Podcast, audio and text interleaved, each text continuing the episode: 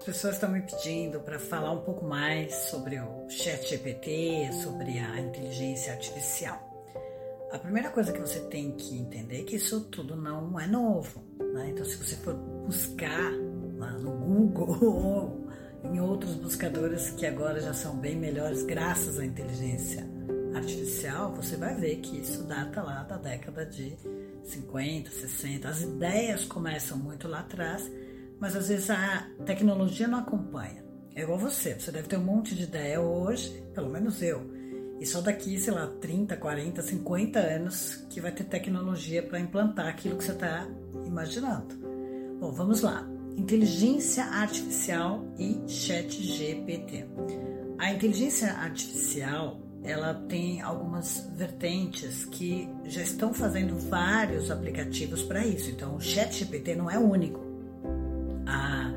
Microsoft já desenvolveu um, você já tem o Google aí também aprimorando. Então, esses são, vamos, para fazer uma correlação, são os aplicativos. Então, você tem uma ferramenta, né? você tem um princípio que é a inteligência artificial, que ela busca informações na internet, todos os lugares. É como se ela fosse buscar na biblioteca, fosse caçar livros na biblioteca de forma bem rápida e traz a informação para você.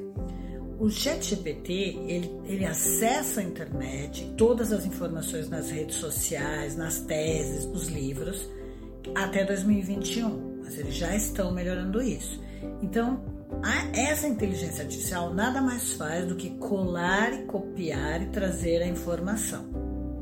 Tanto que né, já existem aplicativos para ver se está é, copiando, se é plágio né, e até parafraseando. Então você quer falar uma frase de algum autor, você vai lá no aplicativo e põe parafrasear, não quer dizer não fazer igual.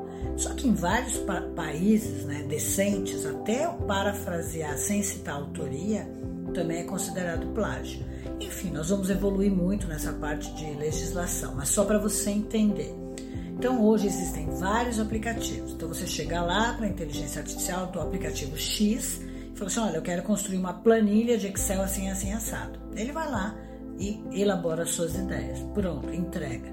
Ah, eu quero redigir um conteúdo para rede social é, baseado nesta informação. Aí ele vai lá, escreve e traz para você. E assim vai, né? Cada um desses tem um que é uma secretária. Olha, eu quero que você veja as melhores passagens aéreas, os melhores hotéis. Eu quero viajar de tal a tal dia. Faz a reserva, pague tudo mais. Então funciona como uma secretária que vai fazer tudo para você.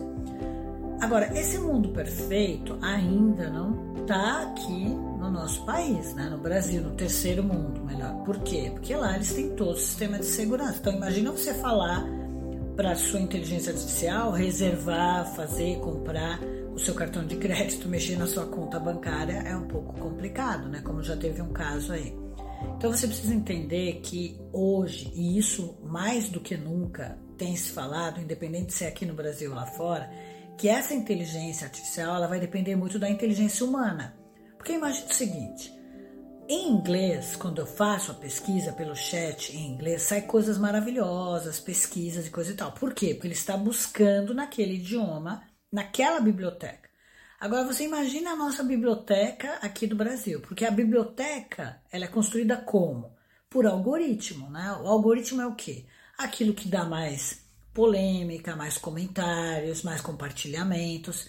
Gente, me diz, o que, que as pessoas mais compartilham aqui no Brasil? Cachorrinho, pet, criancinha dando pirueta, gente falando besteira, sacanagem, pornografia. É difícil, eu vejo por mim. Quando você posta alguma coisa que tem um conteúdo um pouquinho mais profundo, poucas pessoas se interessam, mesmo aqueles que são meus seguidores, ou curtem ou compartilham. Quando você posta alguma coisa um pouquinho mais polêmica ou que não tem nada a ver com o seu trabalho, aí um monte de gente curte, compartilha, ou coisas que são mais fúteis, vai, digamos assim. Isso é um parâmetro do comportamento do brasileiro. Então, o algoritmo ele vai buscar esse comportamento dessa sociedade. Então, qual é o meu receio? Quando eu vou e coloco em português, para vocês terem uma ideia, alguma busca, tá cheio de erro, tem mentira, aquilo não é verdade. Aí eu vou checar, eu corrijo, porque eu tenho que usar a minha inteligência, o meu bom senso para ir lá e falar, isso aí não é verdade.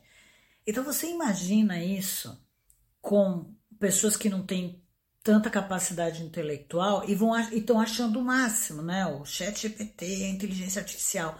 E para piorar, essa inteligência artificial, ela aprende com ela mesma. Então, ela manda uma coisa que é lá embaixo, um nível bem básico, e ela ainda aprende que aquilo é o correto e você ainda valida aquilo. Então eu não sei, eu acho que essas inteligências hoje, elas serão a nova doutrinação tech do nível básico. O Brasil já é considerado o pior nível educacional do mundo, está entre os piores. Né? Então agora você imagina com a inteligência artificial doutrinando a cabeça das pessoas, de todo mundo que escreve, redes sociais e tudo mais, qual vai ser o nosso nível, né? Então é a nova doutrinação tech. Se você não tiver bom senso, nós vamos ficar muito lá embaixo, bem medíocres. Então, Estudar nunca é demais, viu, gente? Mesmo com a inteligência artificial fazendo tudo por você.